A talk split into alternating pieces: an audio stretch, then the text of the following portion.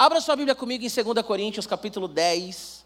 Hoje nós vamos começar aí uma linha de séries aí de pensamento chamada Assim eu luto minhas guerras. Nós já tivemos essa série no domingo. Talvez você já ouviu eu pregando o que eu vou pregar hoje. Nessa série eu preguei acho que em todos os cultos de domingo em horário diferente. Então talvez você já me ouviu pregando sobre isso, ok? Mas eu acho que é muito importante a gente pensar nessa questão de lutar as nossas guerras, tá bom? A primeira coisa que nós vamos ouvir nessa série é vencendo as guerras da mente. Repete comigo, vencendo as guerras na mente. A nossa mente, ela é muito traiçoeira. A nossa mente, ela prega muitas peças para a gente, né? Primeiro a gente precisa entender o que é a mente. Tem um cara chamado Joey Rignai, que ele diz assim, é bem resumido, achei legal até trazer para vocês porque é resumido. O que é a mente? A mente, na mente nós temos o intelecto e a vontade. Repete comigo, intelecto, intelecto. vontade. No intelecto nós temos a faculdade de pensar, julgar e racionalizar. Então, no intelecto, é aquela questão mesmo de que a gente pensa, a gente julga e a gente racionaliza. Então, o intelecto é a parte que nos faz mesmo racionais, ok? A gente julga, tem o senso crítico e tal. A vontade, ela para nós, ela traz a, a, a, faculdade pela qual nós desejamos, odiamos, amamos e escolhemos. Então vamos pensar que a mente ela tem o lado racional, que você olha as coisas e você julga, você tem o senso crítico, e o lado emocional. Algumas pessoas têm uma linha de pensamento muito filosófica, achando que ser emocional é ruim, mas não é. O homem, ele é composto de razão e emoção. Não existe essa coisa tipo assim, ai, fulano é muito emocional. Todo mundo é. Se você não é emocional, você tem algum problema. Problema mesmo de vida, problema mesmo de, de assim, o seu cérebro não está funcionando, porque todo mundo é emocional. Ao mesmo tempo, todo mundo é racional. Amém? Então, todo mundo tem um senso crítico e todo mundo é emocional. Não adianta falar que não. Ah, eu não sou emocional. Beleza. Chegar no Natal aí, papai te dá o presente que você quer, quero ver se você não vai ser emocional. Chegar com aquele PS5 na caixinha, você vai falar assim, ô louco, pai, te amo. Mexeu com as suas emoções. Ou a gata, né, veio para o culto. Nossa, ela veio para o culto, ela está tão na sua e tal. Então, assim, você é emocional. As meninas, a mesma coisa. Sabe, quando ganha aquela coisa, quer, e, sabe? Ou o menino que gosta fala assim: Nossa, eu tive na igreja hoje. Todo mundo é um pouco emocional, mas todo mundo é racional, tá bom? Porque isso é que compõe a nossa mente: intelecto e vontade, tá bom? Eu já falei isso aqui e eu quero repetir. E se eu não falei também, você vai ouvir pela primeira vez. A Isto é, acho que eu falei isso já aqui pregando. A Isto é, ela fez uma pesquisa, a revista Isto é, fez uma pesquisa que 91% das coisas que nós pensamos não acontece. Ó, oh, vou repetir para vocês, tá bom? Para ficar gravado. A Isto é, a revista Isto é, hoje site, não sei como é que fala, mas tem a revista ainda. A revista Isto é, ela fez uma pesquisa que 91% das coisas que nós pensamos não acontece. Então a nossa mente ela é muito traiçoeira. O tanto de coisa que você pensa e não acontece. Olha só. Ah, eu não quero falar com fulano, não quero falar com Samuel, porque o Samuel não gosta de mim, porque o Samuel isso, Samuel, a sua mente já vai tramando. De repente você conhece o Samuel, o Samuel fala assim: "Pô, cara, sempre te achei um cara da hora". Aí você vai falar assim: "Ué, eu achei que você não gostasse de mim". E aí você vai conviver com Samuel, você vai entender que ele é tímido. Entendeu? É figurado, mas tem questões literais. A Laura é tímida. Não sei quem conhece a Laura, quem já chegou perto da Laura. Talvez você olhe para a Laura e fale assim: nossa, a Laura é uma benção, olha como ela canta, não sei o quê. Ah, eu queria ser próxima da Laura, mas eu não consigo, porque a Laura parece ser metida. A Laura é tímida. Ah, mas ela canta, mas ela é tímida. A personalidade dela é uma personalidade mais introspectiva, certo? Então, cada um de nós vamos criando coisas na cabeça que às vezes não é, não é, não é verdade. A Júlia Escavasa, está aí a Ju Escavasa? Cadê, cadê? Não, ela já voltou, mas enfim. Ela foi para Minas, né? A gente orou por ela. Ela estava com medo porque ela, ela colocou na cabeça dela que o avião ia cair. Ela foi para Minas e ela voltou e o avião não caiu. Então a nossa mente, ela, a gente acaba caindo em algumas ciladas, sabe assim? Ah, o pastor não gosta de mim. Ah, o pastor, sei lá, o que, que você pensa? Ah, sei lá, não vou ter amigos, eu não vou ter amigas eu sou uma imprestável, eu sou imprestável. Você vai criando coisas, e aí quando você vai ver, não é nada daquilo. Quantas vezes você foi fazer uma prova que você falou assim, mano, eu vou tirar zero, eu vou bombar. E aí você fica ansioso. Quantos de vocês já não mandaram uma mensagem para mim falando assim, pastor, eu não estou conseguindo dormir, vou fazer uma prova, ora por mim. E aí depois, e aí, como é que foi a prova? Mano, mó fácil. Por quê? Porque a nossa mente ela vai criando coisas que na verdade elas não acontecem. E a gente tem que tomar muito cuidado com isso. Olha só, às vezes você vê coisas onde não tem coisa. Escuta isso. Às vezes você vê coisa onde não tem coisa. Às vezes você acha que ninguém gosta de você. E na verdade ninguém está falando que não gosta de você. Isso é a nossa necessidade de aprovação. E muitas vezes a nossa necessidade de aprovação nos leva para uma carência gigante. E a gente acaba falando, ah, ninguém gosta de mim. Talvez as pessoas não, sabe, nem falaram de você, você fala assim, fulano está falando de mim.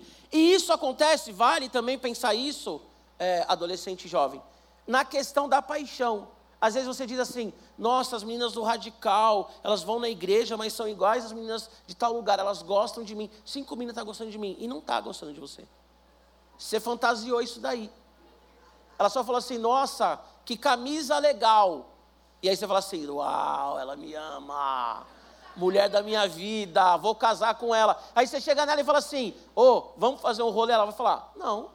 Aí você fala assim: É, pastor, a menina lá, mano, me defraudou. É o que ela fez? Falou que minha camisa era bonita. Então a gente vai criando, e as meninas dão risada, mas as meninas também é a mesma coisa. O menino fala assim: Nossa, que legal, você cortou o cabelo. De repente o cara foi criado, mãe, irmã, vó, o cara é acostumado, ele é projetado para perceber isso. Aí ele fala assim: ah, você cortou o cabelo, aí a menina, nossa, ele notou, nunca ninguém falou que eu cortei o cabelo. Pastor, ele me ama. Não, ele não te ama. Ele não te ama. Talvez ele nem sabe seu nome, ele só falou que você cortou o cabelo. Entendeu? Aí você vai, você vai stalkear o cara nas redes sociais, a mãe dele é cabeleireira. Aí você vai lá, ah, faz sentido. Então, olha só, 91% das coisas que nós pensamos não acontece. Tá bom? 91% das coisas que nós pensamos não acontece, tá? Você não é a pessoa mais importante do mundo e nem a menos importante do mundo. As pessoas não estão só falando de você. As pessoas não estão perseguindo você. Ai, as pessoas estão me perseguindo, me julgando. Às vezes a pessoa nem sabe o que você está fazendo, mano. Ah, eu não vou na igreja porque a pessoa me julga. Às vezes a pessoa nem sabe o que você está fazendo. Só que você fala, não, está todo mundo me julgando. Julgando o quê? Tem motivos para te julgar? Tem. Ah, então vamos conversar. Mas ninguém estava julgando. Você consegue entender? Então nossa mente ela sabota muita coisa. Sabe? Ah, eu não vou conseguir. Ah, eu não tenho jeito. A nossa mente ela vai sabotando. E aí nós temos uma guerra. E onde que é a nossa guerra, gente? Na mente. A nossa guerra ela começa na mente. Tiago, ele vai falar na carta de Tiago que o que que é o pecado? Nós somos tentados, nós pensamos naquilo nós começamos a desenvolver aquilo e nós praticamos aquilo. Onde que nasce o pecado? Na mente. Na mente nasce o pecado. Não existe aquela coisa do tipo assim, ah, eu, sei lá, do nada aqui eu pequei. Muito difícil. Tem um acidente? Tem um acidente. Mas o acidente também não é uma regra, é uma exceção. Então eu vou dar um exemplo aqui muito distante que você não vai fazer em nome de Jesus. Ah, eu fiquei bravo com uma pessoa, eu matei a pessoa. Você não vai fazer isso em nome de Jesus. É muito difícil você chegar num lugar e matar alguém do nada. Como eu falei, tem um acidente. Pode ser impulsivo. Mas é muito difícil. Você já trabalhou aquilo na sua mente.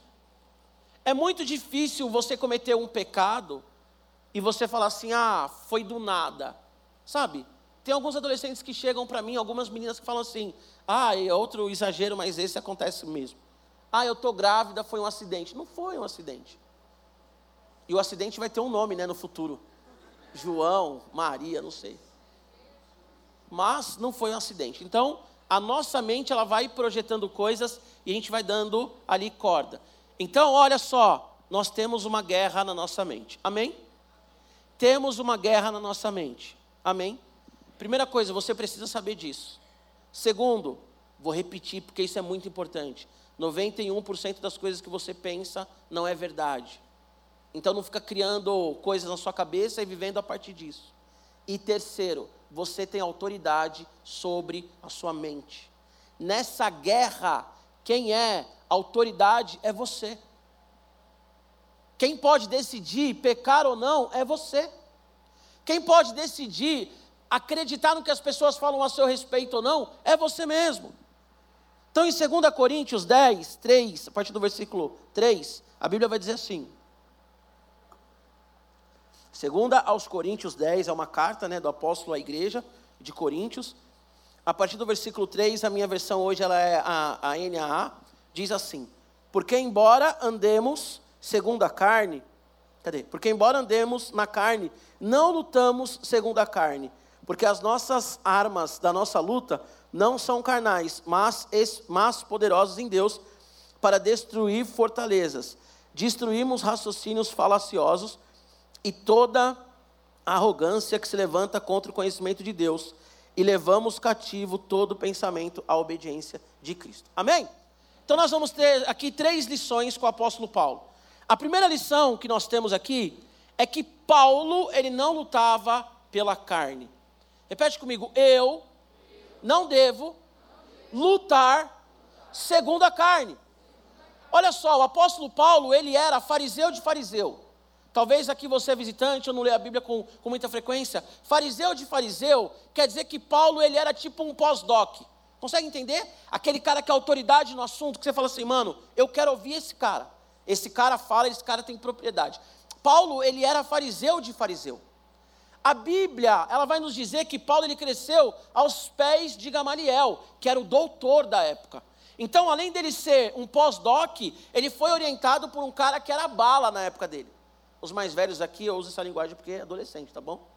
Então, ele, ele era o bala da época dele, ele era o cara que realmente, o Gamaliel, todo mundo queria estudar com ele.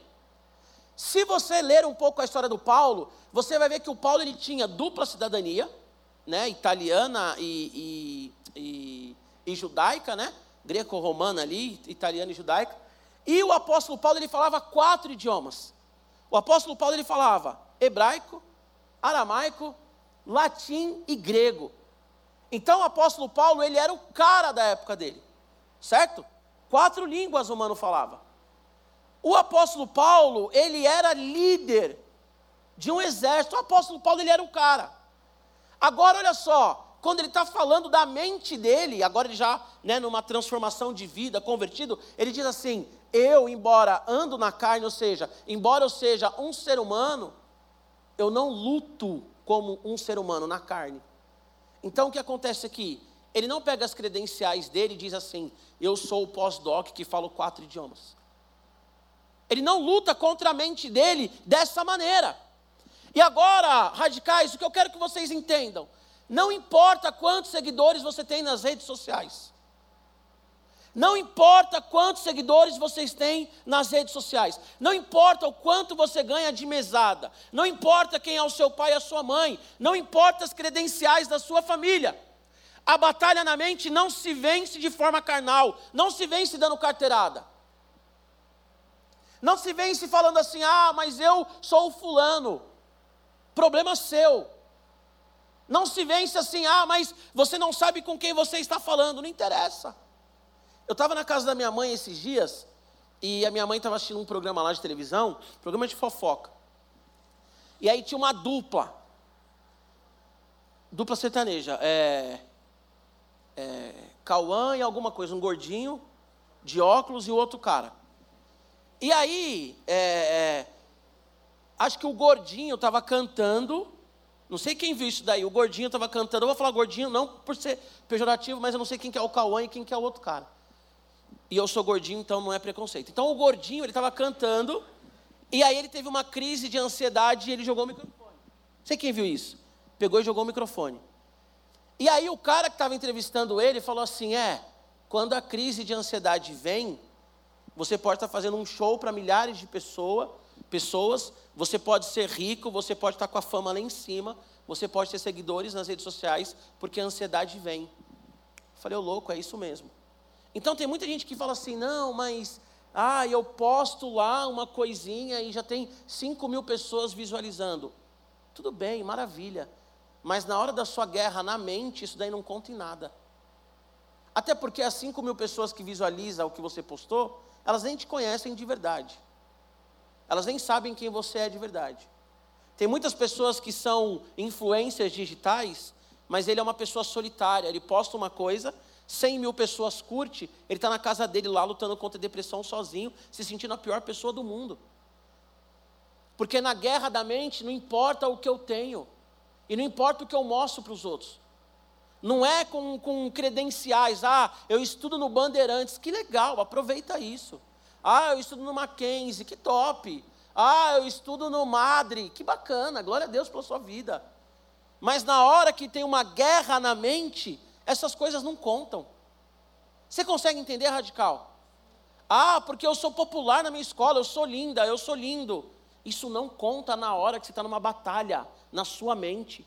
Sabe por quê? Porque a sua mente, primeiro, ela é traiçoeira, traz coisas que não são verdade, como eu falei, e segundo, a mente ela mexe com as emoções. E as emoções, ela pouco importa o que você tem. Você pode estar num lugar cheio de pessoas, num rolê com 30 pessoas, pode ser o seu aniversário, as pessoas cantando parabéns, vieram ali porque é a sua festa e você se sentir sozinho. Você pode estar envolvido com um monte de gente e se sentir sozinho. Por quê? Porque você tem uma luta na sua mente. Então o que Paulo está falando aqui é o seguinte: eu não luto com armas carnais. Eu não luto com armas carnais. E agora deixa eu dar um outro exemplo aqui. Talvez você não quer mostrar para sua dor do tipo assim, ah, eu sou boa, eu sou bom, olha minha família. Mas talvez você vai para o outro lado. Que lado? Que a gente bate muito aqui também. Que lado? vai beber alguma coisa, vai numa festinha, fica com vários caras, fica com várias minas. Aí a pergunta que eu quero fazer para você, não precisa aí também se manifestar, não, porque cada um sabe do seu pecado. Quando você faz isso, isso tira a sua dor? Isso tira o seu sofrimento? Porque há aqueles que querem, ah, não, mas eu tenho 50 mil seguidores, e há aqueles que dizem assim: não, então agora eu vou beber, agora eu vou pegar todo mundo. Agora eu vou fazer tudo que os meus amigos fazem para esquecer a minha dor. Mas no final, você tem uma outra dor, você tem uma dor maior. E você percebe que tudo que você fez não fez você vencer a guerra na sua mente. Talvez você se acha uma pessoa é, é, sozinha, solitária, e você vai para uma festa e enche a cara. Ou fica com todo mundo, e quando passa aquilo, você percebe que você foi um objeto e que você bebeu e nada mudou. Porque a bebida ela anestesia por um momento, a droga ela anestesia por um momento, mas a realidade continua. Sem contar os riscos que tem por aí. Quem viu aí a menina lá em Belo, Horizonte, né? A menina foi para a balada, encheu a cara. Aí eu não sei, não posso julgar e nem quero julgar se colocaram coisas na bebida dela ou não. Mas aí o Uber leva a menina para casa, ficou 15 minutos tocando a campainha, ninguém atendeu. O irmão dela que estava acompanhando a corrida dormiu, os amigos dela colocaram ela de desacordada, deu PT na balada, os amigos colocou a menina no Uber. Vai vendo a história da menina. A mãe e o pai não dá conta também, enfim, é um caos a história dessa menina. Aí o Uber coloca a menina na calçada, que o Uber não tem culpa, ficou ali 15 minutos. De repente vem um cara do bairro, um vizinho, pega a menina, coloca a menina no ombro, sai, estupra a menina. A menina vai para o SAMU, fica desaparecida depois da balada quatro horas, a família não percebe. Olha o caos. Agora, a pergunta que eu quero fazer, tá bom? O que, que essa menina estava fazendo naquela balada? Por que, que ela bebeu tanto? O que, que ela estava tentando vencer ou fugir? Agora que é hipotético, porque eu não conheço a história dela. Agora veja o que ela acrescentou para a vida dela. Quando você bebe, quando você fica com alguém, quando você faz, sei lá, aquilo que você sabe que é pecado. Primeiro, o que, que você está tentando vencer? Segundo, o que, que isso traz para a sua vida? Qual que é o resultado disso? Eu falo sempre aqui, adolescência é a melhor fase da vida. Vocês vão ser adultos e vão estar falando de coisas que vocês viveram na adolescência, do amigo que conheceu na adolescência.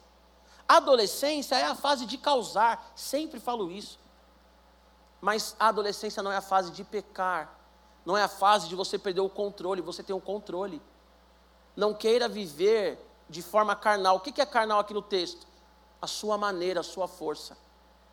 O que, é o suicida, gente? É a pessoa que tira a própria vida, não porque ela quer morrer, mas porque ela quer vencer aquela dor que ela não suporta. Só que ela tira a própria vida. E ela acaba com tudo. A questão aqui é: você quer lutar com as suas forças? Ou você quer lutar pela palavra de Deus? Ou você precisa entender que tem um Deus que te ama e que te dá capacidade de você vencer todas as coisas? Primeiramente, entendendo que ser cristão evangélico não são flores, né? Ah, me converti, agora não vou ter problema. Vai, nós estamos no mundo. Nós temos problemas. Eu estou aqui com, dor no dente, aparelho, olha só. Corrigindo o aparelho, corrigindo os dentes, cara tudo torto. Não consigo tomar água. Se alguém me falasse assim, você vai tomar água, você vai sentir dor, eu falo, ah, tomaria um, um, galão de 20 litros. Agora eu tomo água, o dente já, tipo, vontade de arrancar o aparelho aqui na mão, sabe? Ah, maluco. A gente sofre, gente, a gente sofre. E se você está prestes a colocar o aparelho, glória a Deus pela sua vida. Na, quando fizer a manutenção, você vai ver que delícia que é. Só que nós não podemos lutar com as nossas armas. Amém? Para a gente passar aqui essa verdade, essa lição com o apóstolo Paulo, primeira coisa, não importa quem você é, ok? No sentido de, de posses, tá? No sentido de seguidores em redes sociais, no sentido de status, não importa. Porque na hora que a crise vem, você está sozinho. Ah, eu posto lá, 10 mil pessoas ver. Beleza. Na hora que você está no desespero chorando, cadê as 10 mil pessoas? Primeira realidade é essa. Segundo, não peca para anestesiar a sua dor. Você não vai vencer a dor assim. Você vai só ter mais dor. Não enche a cara, não fala palavrão, não sai ficando com os outros. Sabe, não, não transa, não, não, sabe? Não sai fazendo, não briga com seu pai, não foge de casa. Isso só vai aumentar a sua dor. Se eu pudesse falar aqui tudo que eu escuto como pastor, gente, de gente que sai de casa, de gente que usa droga, de gente que faz um monte de coisa, e a vida fica muito pior. Então esse não é o caminho, tá bom?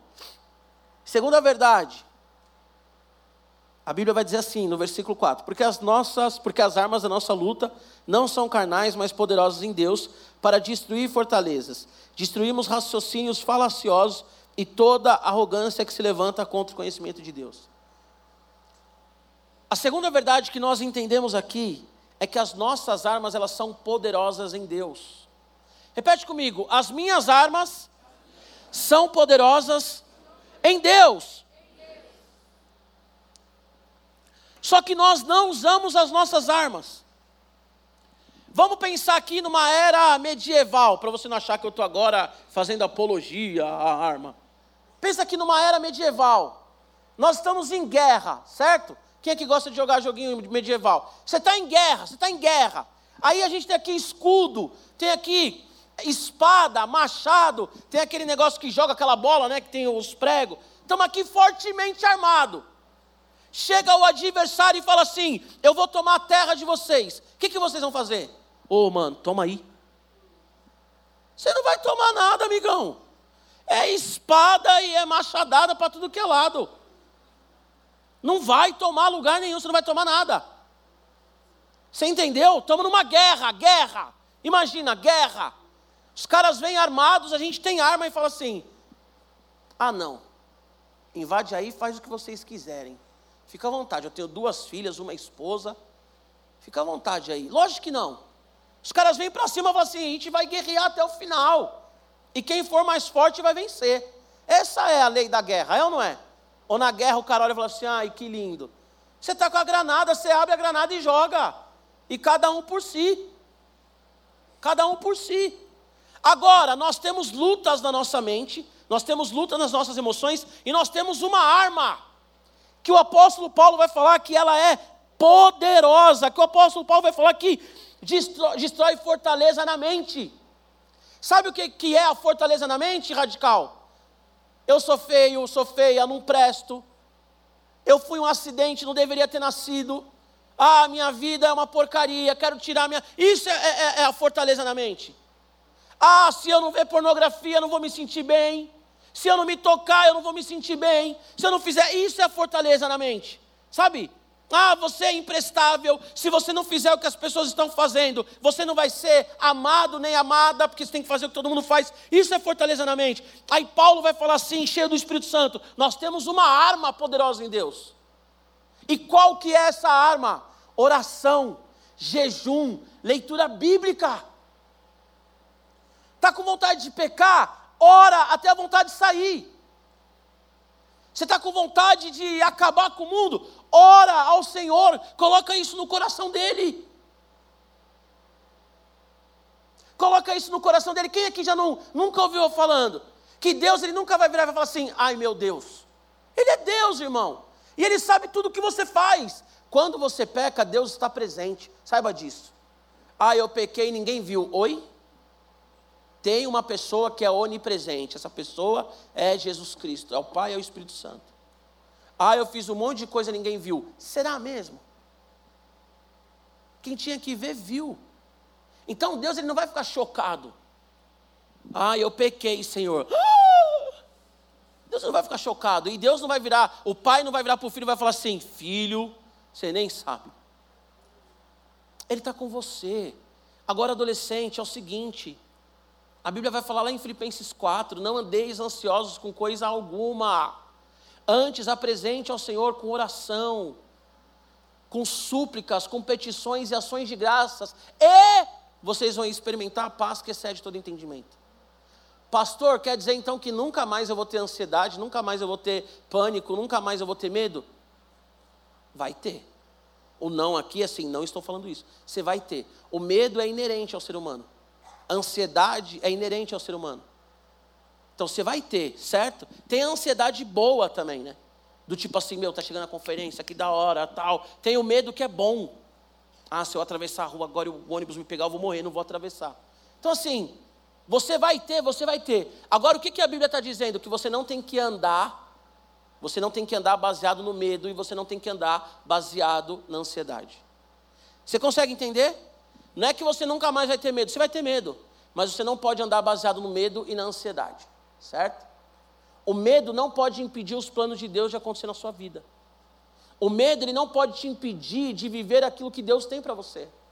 O medo não pode te impedir de ir para a escola. O medo não pode te impedir de no futuro casar com alguém. O medo não pode te impedir de correr riscos necessários na vida.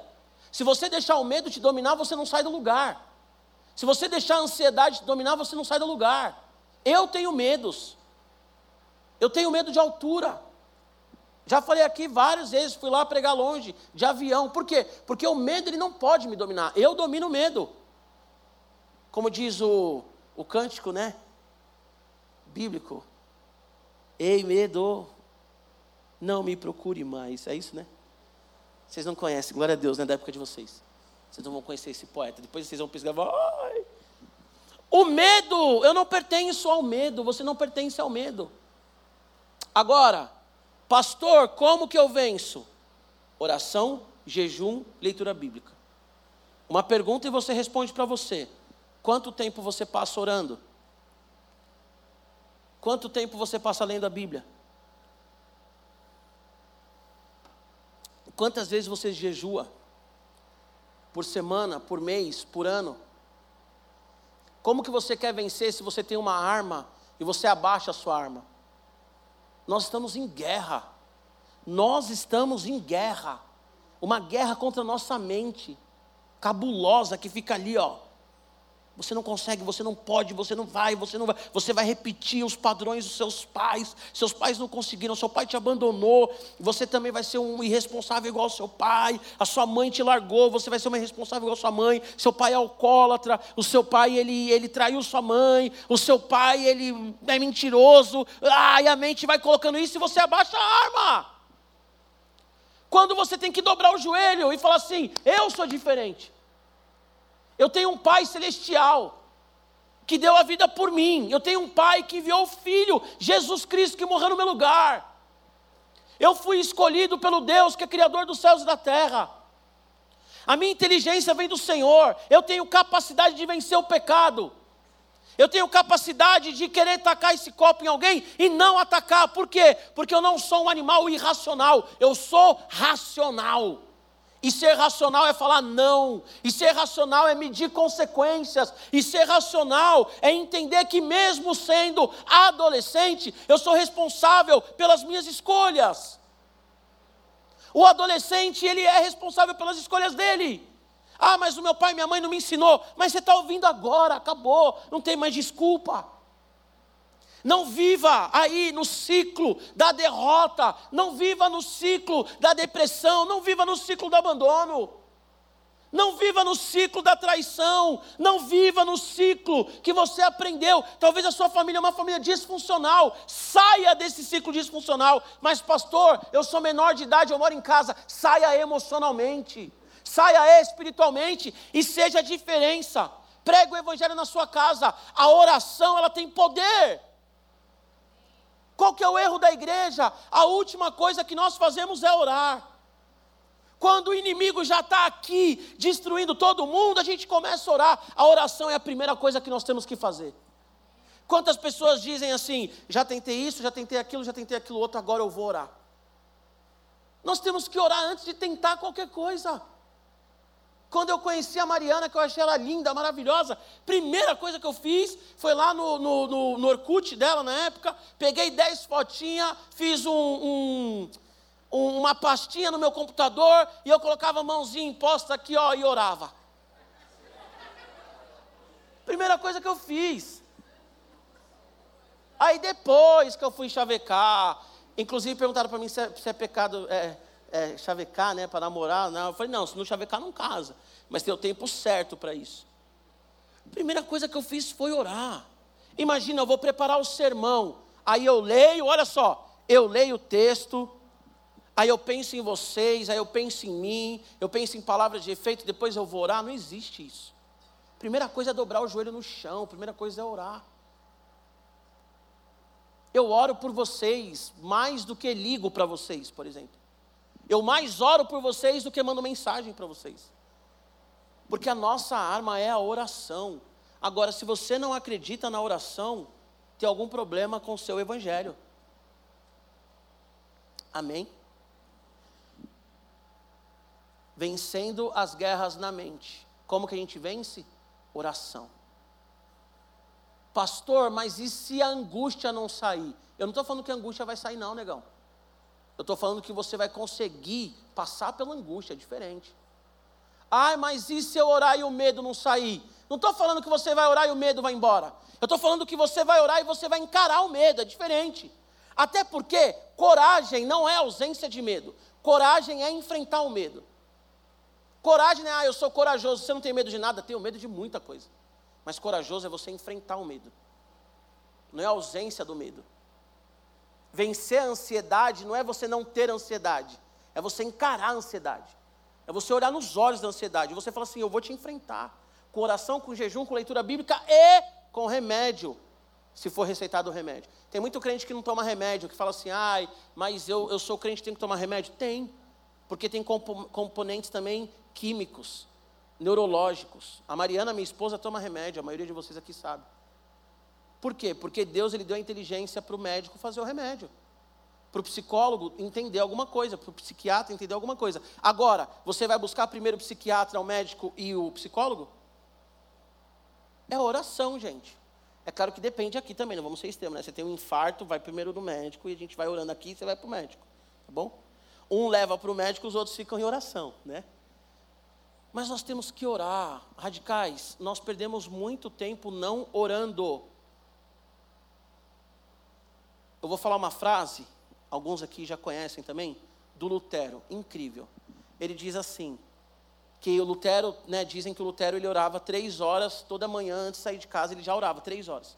Aí a fala do Lutero, quando questionaram ele, era assim: eu tenho tanta coisa para fazer. Não, a pergunta era: como que você consegue fazer tudo o que você tem para fazer orando três horas? Aí a resposta dele é: eu só consigo fazer tudo o que eu faço porque eu oro três horas. E aí ele completa, ele diz assim: se eu não orar pela manhã, o diabo já começou me vencendo. Cara, orar não é perder tempo, orar é ganhar tempo. Às vezes você vai ter uma conversa com alguém, você ora duas horas pelaquela conversa, quando chega na conversa a pessoa já está quase tudo resolvido. Às vezes você quer, sei lá, falar de Jesus para o seu pai, e você fica ali, como é que eu falo de Jesus? Ah, meu pai não gosta, meu pai não gosta de crente. Ora por ele todo dia. Que vai chegar uma hora que ele vai falar assim, ô filho, e aí? Como é que está a igreja lá? Você vai falar, opa, como assim, mano? A gente passou por isso essa semana, eu e a Mariana. Não vou falar o nome da pessoa porque hoje em dia tudo é gravado.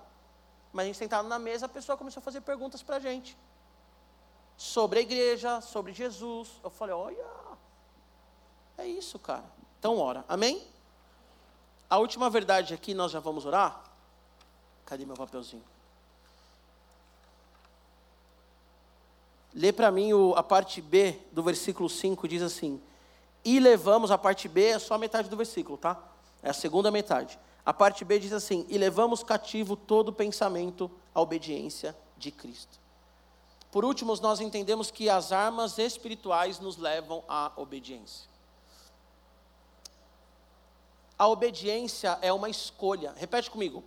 Obedecer é uma escolha. Obedecer é escolha, gente. Olha o que, que o texto vai falar aqui. E levamos. Levar é uma ação, certo? E levamos os nossos pensamentos cativos a Deus. Então não é assim, ai Deus. Não, não, é tipo assim, Deus, eu estou aqui levando os meus pensamentos ao Senhor. Deus, eu estou aqui lutando contra a minha carne. Eu estou aqui guerreando na minha mente, eu quero te obedecer. E obedecer, gente, é difícil. Tem uma frase do C.S. Lewis, guarda essa no teu coração. O cristianismo é uma religião difícil. Se você não quer algo difícil, vai comprar flores. C.S. Ser crente é difícil, é loucura. Todo mundo está lá fazendo algo que aparentemente é bom. E você sabe que aquilo leva para a morte. Sabe, você quer extravasar, e quando eu digo extravasar, já falei aqui, a melhor fase da vida é a adolescência, e a melhor coisa da vida é estar em Jesus. Mas quando eu digo extravasar, é o seguinte: de repente está todo mundo ali falando um palavrão, aquele alvoroço, e você está ali, ah, eu quero falar também, mas você é cristão e você sabe que isso não agrada ao Senhor. E você não faz. Porque o Evangelho também não é pautado naquilo que pode ou não pode, o Evangelho é pautado no seu relacionamento com Deus. Não é tipo assim, ai, crente não pode nada, na verdade eu posso tudo. Mas há coisas que eu deixo de fazer por amor a Deus. E vou usar mais uma ilustração conhecida de vocês. Eu sou casado com a minha esposa. Eu posso, no meu casamento, cometer todo tipo de pecado. Mas por que, que eu não cometo? Porque eu amo a minha esposa. Então a questão não é se pode ou não pode. A questão é qual é o grau de relacionamento que eu tenho com a minha esposa. Com Jesus é a mesma coisa. Ai, crente não pode nada. O viciado não pode nada. O alcoólatra, ele pode parar de beber do nada? O viciado em droga, ele pode parar de usar droga do nada? O viciado em sexo, ele pode parar de fazer sexo? Não, pastor. Então me diz uma coisa: quem que é preso? O crente ou não crente? Porque eu posso escolher errar ou não. Mas a minha escolha é, Senhor, eu te amo, eu quero acertar para te glorificar. E na verdade o crente nem pensa se ele quer acertar, né? Esse pensamento já não é um pensamento. Igual a gente lê lá em, em, Mateus, as pessoas dizem assim: ah, porque Jesus falou que nós somos sal e luz, e nós temos que nos esforçar. Não tem que esforçar. Ele falou: vocês são sal e luz. Se você é sal e luz, você é sal e luz. Como que o, o sal se esforça para ser sal? Como que o peixe, ah, o peixe tem que se esforçar para nadar? Tem alguma coisa errada. Ah, o leão tem que se esforçar para rugir. Tem alguma coisa errada. O problema também tem muito crente que é o leão do Madagascar, né? É o Alex. Vez de ir para a selva, ele quer ficar onde? Quer ficar no zoológico. E ainda fica lá pentelhando a zebra, o pessoal quer ir para a selva, né? O Alex fica lá, tudo no telinha. Ah, lá no zoológico a gente ganhava carninha. E tem crente que é assim, ó, eu ganho, lá no, onde eu vou lá, eu ganho uns afaguinhos. Beleza, só que para onde que está te levando isso? Leva a sua mente e obediência a Cristo. Para finalizar, pastor, como que eu obedeço Jesus? Leia a Bíblia. Simples. Como que você obedece seu pai e sua mãe? Conhecendo seu pai e sua mãe. É simples assim. Você conhece seu pai e sua mãe, não conhece?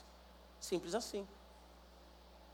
Simples. Na minha casa, eu não tomo leite, a Mariana não toma leite, a Heloísa e a Olivia, elas não tomam leite, então leite em casa é só para bolo, elas gostam de Nescau, mas não leite, leite a gente não gosta. Imagina no dia de amanhã eu chegar e falar assim: oh, amor, comprei uma caixa de leite para a gente tomar no café da manhã. Ela vai falar assim: você está me confundindo com alguém. Como assim você comprou uma caixa de leite? Porque eu sei o que agrada a minha esposa, certo? Porque eu convivo com a minha esposa, certo?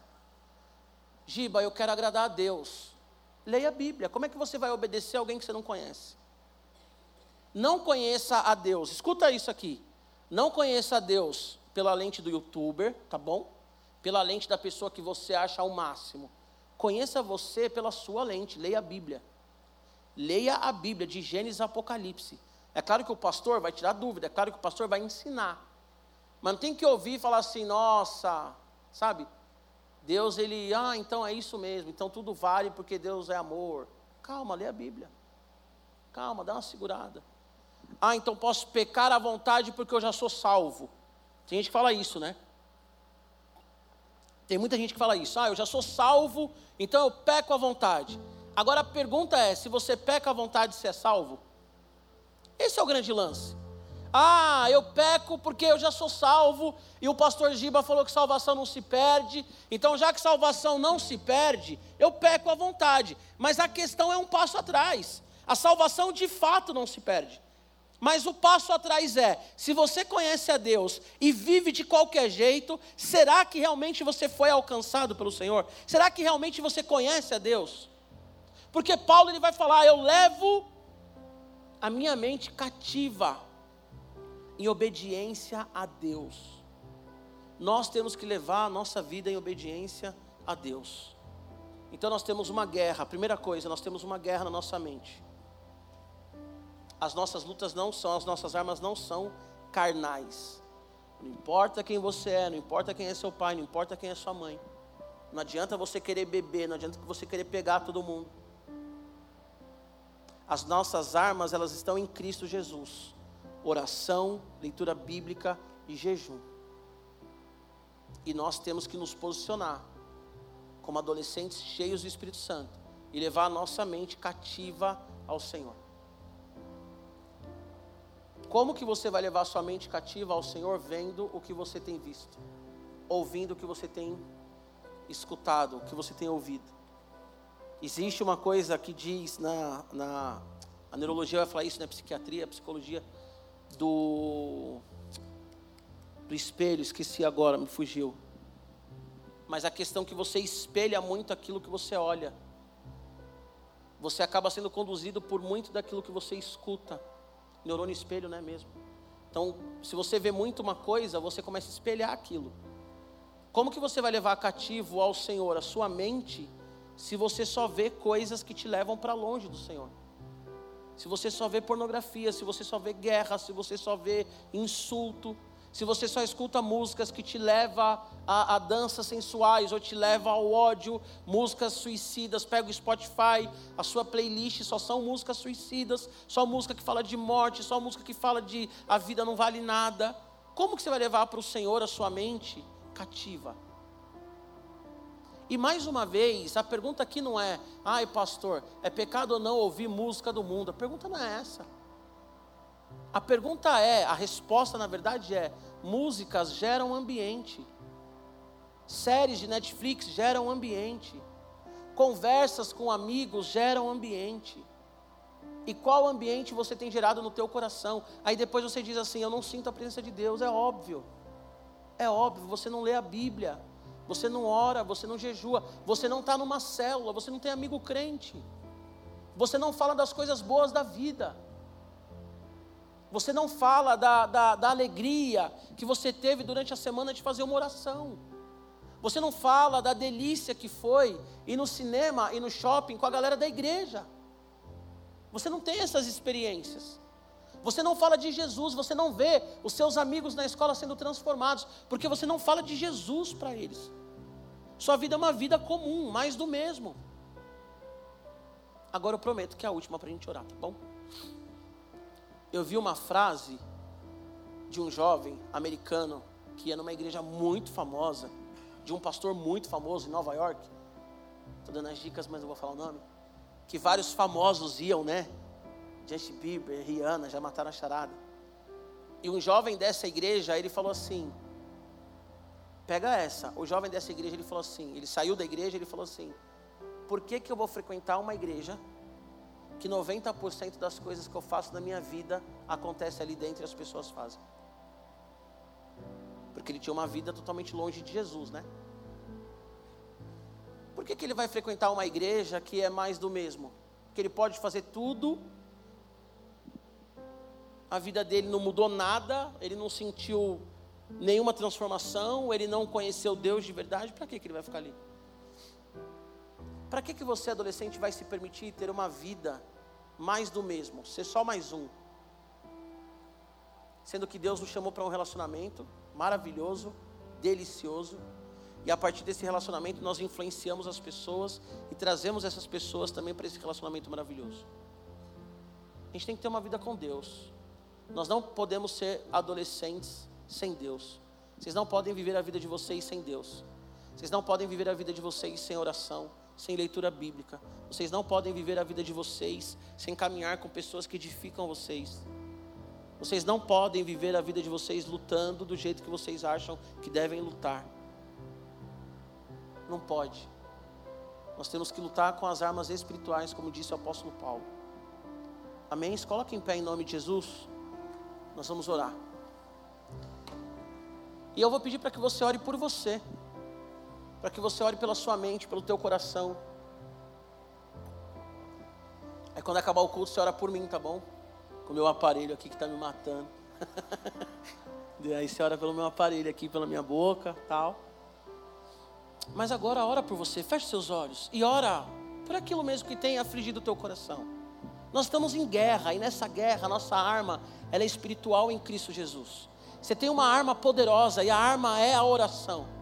A Bíblia diz que Jesus Cristo ele nos deu autoridade. A Bíblia diz que Jesus Cristo ele nos habilitou, nos capacitou com o Espírito Santo.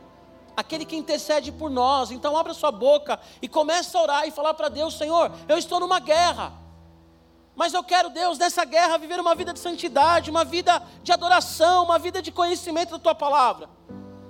Senhor, eu coloco agora em obediência a ti as minhas atitudes, ó Deus. Pai, eu peço perdão, ó Deus, pelo que eu vi essa semana que não agradou ao Senhor. Eu peço perdão, Deus, pela forma que eu tenho falado com os meus pais, pela forma que eu tenho falado com as pessoas nas redes sociais. Senhor, eu peço perdão, porque na igreja eu tenho um comportamento, mas fora da igreja eu sou totalmente diferente.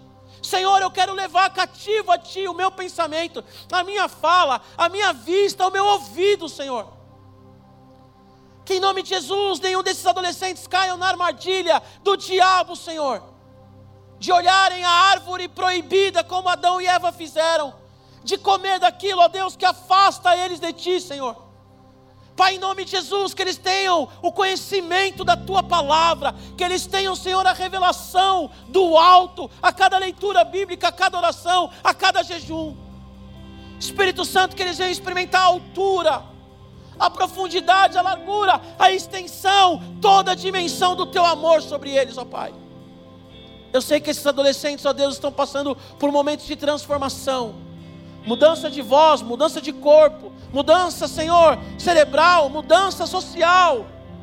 Que nessas mudanças eles saibam que o Senhor está com eles, ó Deus, e que eles têm uma arma poderosa para suportar, Senhor, tudo levante contra eles, ó Pai. Que eles tenham uma arma poderosa para mudar a história da casa deles, da escola deles, do condomínio deles, ó Pai. Que eles tenham uma arma poderosa, Senhor, para lidar com a ansiedade, para lidar com o medo que eles saibam, Senhor, que mesmo que o medo e a ansiedade não vá embora, que eles podem passar porque o Senhor está junto. Senhor, que eles entendam que a coragem não é a ausência do medo, mas é encarar o medo, ó Deus. Espírito Santo, só o Senhor pode convencer esses meninos e essas meninas. Espírito Santo, a tua palavra diz que só o Senhor pode despertar esses adolescentes, então desperta-os para o relacionamento genuíno contigo, desperta-os, ó Deus, para a oração, para a leitura bíblica, Senhor.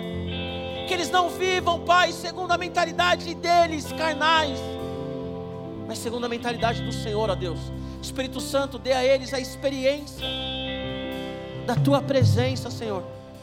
Enche, Senhor, esses adolescentes com a tua presença. Enche, Senhor, esses adolescentes com a vida que vem do Senhor. Pai, que eles entendam, ó Deus, que o Senhor está com eles todos os dias, ó Senhor, em todos os lugares, ó Senhor, não só no acampamento, não só na conferência, não só no momento marcante, mas todos os dias, de segunda-feira, de terça, na escola, em casa, em qualquer lugar que eles estão, o Senhor está com eles, porque o Senhor habita neles, ó Deus. Tira, Deus, essa mentalidade dualista. Tira, Senhor, em nome de Jesus Tira, Senhor, todo cristianismo automático, Pai. Que eles não estejam aqui porque os pais os trazem, Senhor, mas que eles tenham o desejo de estar aqui, que eles tenham o desejo de estar na célula, o desejo, Senhor Jesus, de ter uma vida de oração, ó Pai. Tira, Senhor, a ansiedade deles, tira o pânico, tira o medo do futuro, Senhor que eles vivam o presente intensamente, ó Pai, na tua presença. Senhor, que eles saibam que muitas vezes a nossa mente prega peças contra nós, ó Senhor. Que muitas vezes nós pensamos coisas que não são verdade, pensamos coisas, ó Deus, que são mentiras. Que eles vivam o momento, a verdade, não baseado, Senhor, em likes, em curtidas, ó Pai, não baseados em vídeos editados, mas baseados na realidade, Pai. Que eles sejam crentes, ó Senhor, reais, verdadeiros, ó Pai. Que eles não sejam um arroba, mas que eles sejam uma pessoa, a tua imagem e a tua semelhança, Senhor. A tua imagem e a tua semelhança. Eu quero fazer um convite para vocês que vieram aqui a primeira vez, com seus olhos fechados. A Bíblia diz que se nós cremos com o nosso coração que Jesus ele é o Senhor da nossa vida e nós confessamos isso, nós somos curados. Sabemos que é um processo, é um início. Se é a primeira vez que você vem ou se você crê no seu coração que Jesus Cristo ele é o Senhor, Salvador, e que você até aqui tem andado em pecado longe do Senhor, e você quer essa caminhada juntamente conosco, se você quer confessar Jesus como Senhor e Salvador da sua vida, ou voltar para Jesus hoje, eu peço que você levante sua mão onde você estiver. Alguém aqui quer entregar a vida para Jesus? Ou voltar para Jesus? Sim? Não? Alguém aqui quer fazer essa oração? Levanta sua mão onde você estiver, se houver alguém. Amém? Vem aqui à frente, Mateus. Há mais alguém? Há mais alguém? Se você quiser entregar sua vida para Jesus, essa é a hora. Amém? Aleluia. Aleluia. Há mais alguém? Se houver mais alguém, vem aqui na frente. Pai, em nome de Jesus, nós colocamos a vida do Mateus no teu altar, Senhor. Pedimos ao Espírito Santo que ele seja cheio da tua presença, Pai.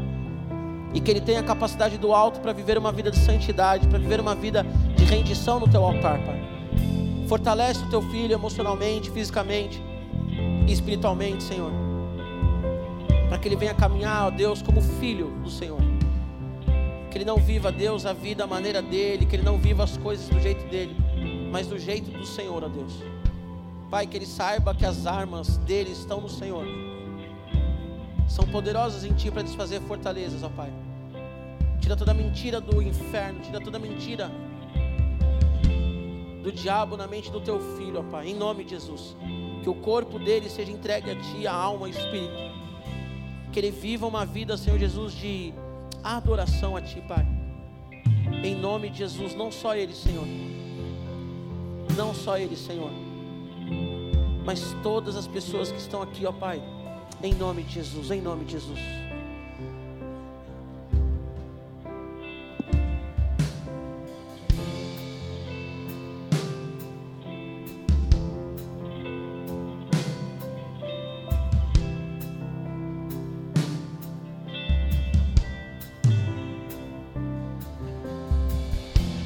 Aleluia.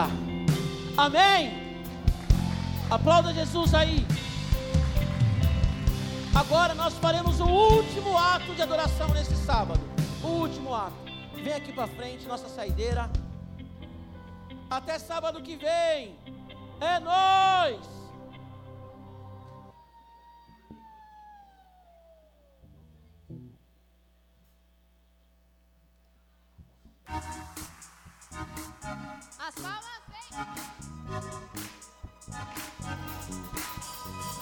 tantas coisas provei.